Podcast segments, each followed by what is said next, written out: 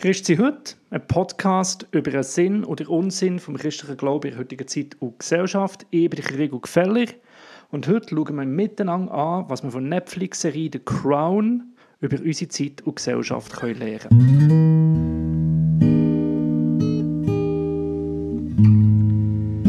können. Ciao zusammen! Ich begrüße euch zu einer neuen Serie. Und zwar möchte ich in den kommenden Wochen mit euch in die Netflix-Serie The Crown eintauchen.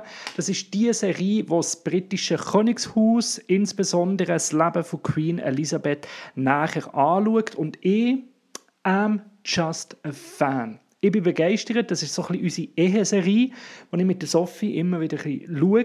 Ich finde, sie ist so gut gemacht filmerisch, aber auch vom Storytelling her. Und ich meine, was mich begeistert, das ist auch ein Grund von diesem Podcast, ist die Suche danach, unsere, unsere, unsere Zeit und Gesellschaft äh, zu verstehen. Ich, wenn ich zum Beispiel mein Tagesbuch anschaue, habe ich so unsere kleine Klasse verstehen. Und ich habe so aufzeichnet, wer mit wem abhängt und welche klicken und wer welchen Einfluss hat und wie unser ganzes Konstrukt für Schulklasse funktioniert. Und das begleitet mich bis heute und ist vielleicht auch das, was mich gerade jetzt im Theologiestudium fast am meisten fasziniert, sind irgendwo Philosophen und Soziologen, Menschen, die versuchen, die heutige Zeit und Gesellschaft zu erklären und, äh, und zu verstehen. Das erste Mal, was mich das so gepackt hat, ist, als wir äh, Charles Taylor, Secular Age angeschaut haben, wo er wie so aufzeigt, wieso man vor 500 Jahren noch selbstverständlich gläubig war in Europa und heute man eigentlich selbstverständlich nicht mehr gläubig ist. Oder dann, das haben wir ja miteinander angeschaut, meine Arbeit zum Hartmut Rosa, wo auch ähm, ja, eine Gesellschaftsanalyse gibt und jetzt meine Masterarbeit plane ich darüber zu schreiben, zum Andreas Reckwitz und seiner Arbeit über die Gesellschaft der Singularität. Weiterer Soziologe, der spannend und treffend unsere, unsere Gesellschaft nachher ähm, erklärt. Und das aus theologischer Perspektive aufzunehmen und zu fragen, was bedeutet das ja, für Kirche und Christsein? Das ist mir ähm, ein Herzensanliegen das ist nicht nur meine Leidenschaft, sondern auch eine tiefe Überzeugung, eine Glaubensüberzeugung von mir. Ich glaube nicht, dass Glauben Sinn macht, einfach weil es richtig ist. Steht so in der Bibel, Gott hat das festgelegt, ist so, weil ist so. Da drehe ich durch. Ich meine, da bin ich schon im Militär hier der Letzte, der mitgemacht hat. Sondern mir ist das Warum wichtig. Ich bin bis heute noch Christ und versuche, mein Leben irgendwo an dieser Botschaft von Jesus auszurichten, weil ich davon überzeugt bin, dass, in dem, dass das Sinn macht und dass es am Leben gut tut. Und dort, wo ich nicht erklären kann, wieso das sinnvoll ist, wieso es am Leben nicht gut tut, nicht floriert, dann kann ich nicht mitmachen. Und darum will ich unser Leben, unsere Gesellschaft verstehen, damit ich auch ja, das kann bergen in die Zeit kann übersetzen kann, dass der Glaube heute Sinn macht und das Leben zum, zum Florieren bringt. Und hier ist jetzt der Crown so spannend, gerade wegen dem Zeitfenster, wo sie drinnen spielt. Ich meine, der Prinz Philipp, Rest in Peace, der jetzt wirklich gestorben ist, er ist gerade im April 2021, versteht er ist 1921 auf die Welt gekommen. Was in diesen 100 Jahren abgelaufen ist rein der technische Fortschritt, crazy. Das Telefon ganz, ganz neu und das war noch ein ganz anderes Telefon als die heutigen Smartphone, die wir, wir haben. Und nachher die ganze Computerentwicklung. Crazy. Also wir leben heute in einer anderen Welt. Der Prinz Philipp ist in einer anderen Welt geboren, als dass er gestorben ist.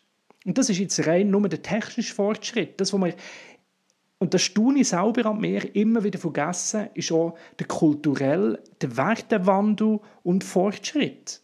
Ich meine, bei Technik schneidet man es irgendwie noch mit, dass das Leben früher anders war und dass Menschen in einem ärmeren Land einen anderen Fortschritt, einen anderen Lebensstandard haben, dass es da Unterschiede gibt. Aber wenn es um Kultur und um Werte geht, um die Art und Weise, wie wir denken, wir, wir sagen das nicht bewusst, aber unterschwellig, es geht zumindest mir so, habe ich immer so ein das Gefühl, unreflektiert, so wie ich lebe, was ich für wichtig finde, das ist immer schon so gewesen und das findet man auf der ganzen Welt so.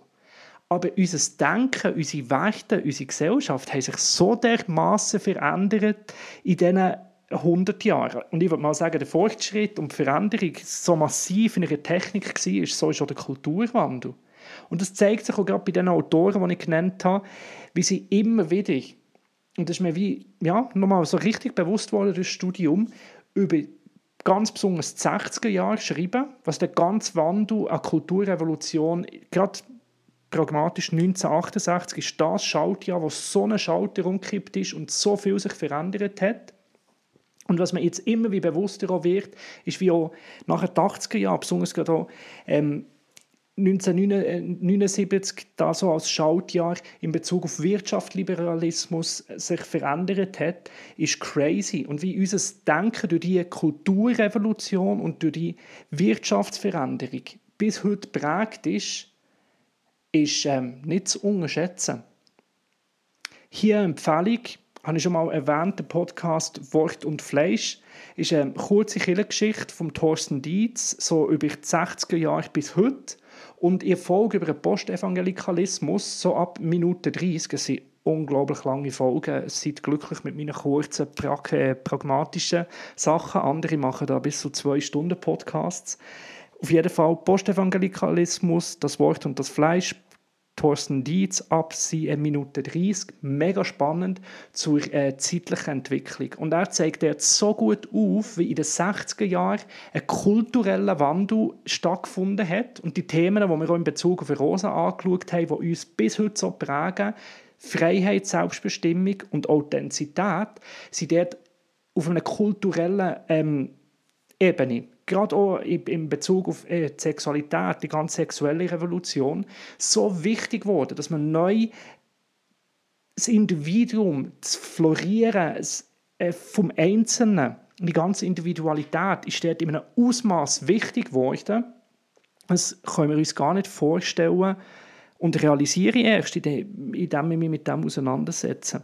Und das Zweite, was für mich eh noch neuer ist, ist, dass so in den 70er Jahren oder ganz Wirtschaftsliberalismus ähm, ein Thema wo geworden ist, dass man immer wie mehr auf politischer Ebene gesagt hat, der Staat soll sich daraus halten und der Markt soll können florieren.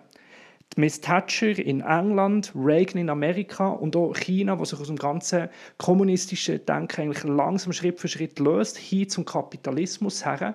Das ganze kapitalistische wirtschaftliche Denken hat in den 70er, 80er Jahren so einen Drive äh, bekommen.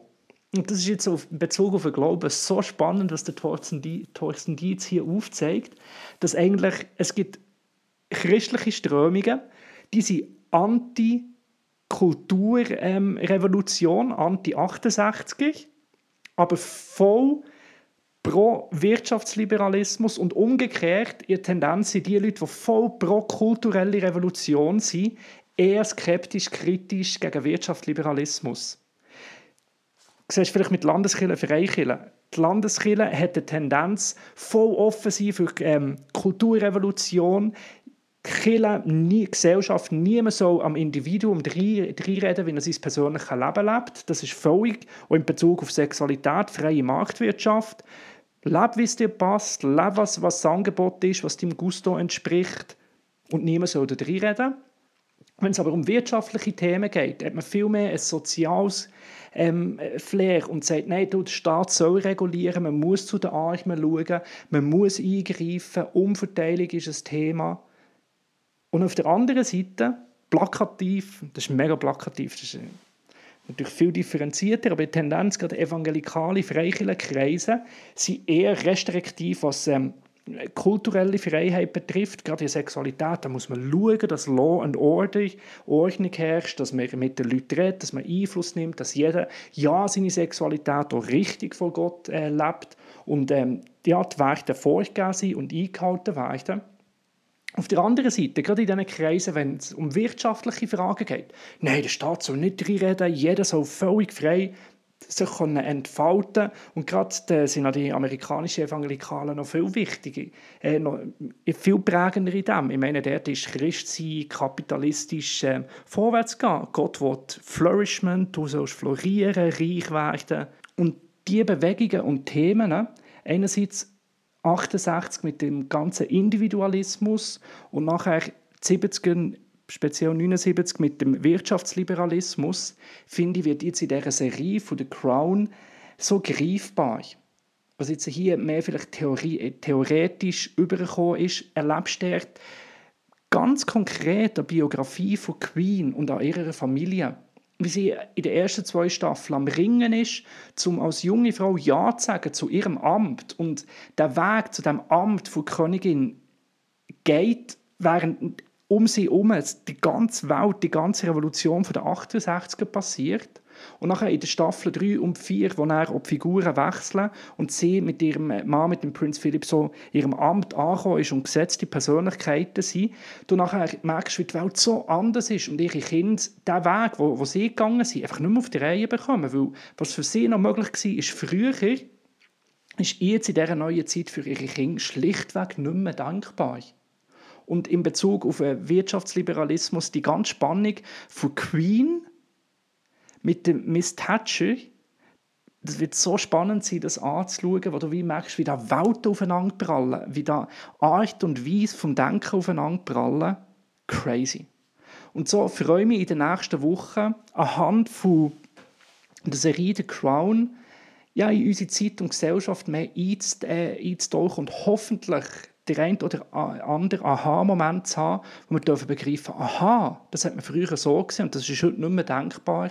Und das hat wirklich nicht einen geringen Einfluss auf die Art und Weise, wie wir Spiritualität, Christentum und Kirche in heutiger Zeit denken.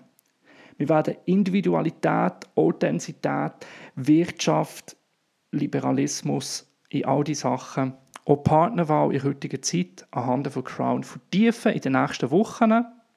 Darum stay tuned. Danke für eure Aufmerksamkeit.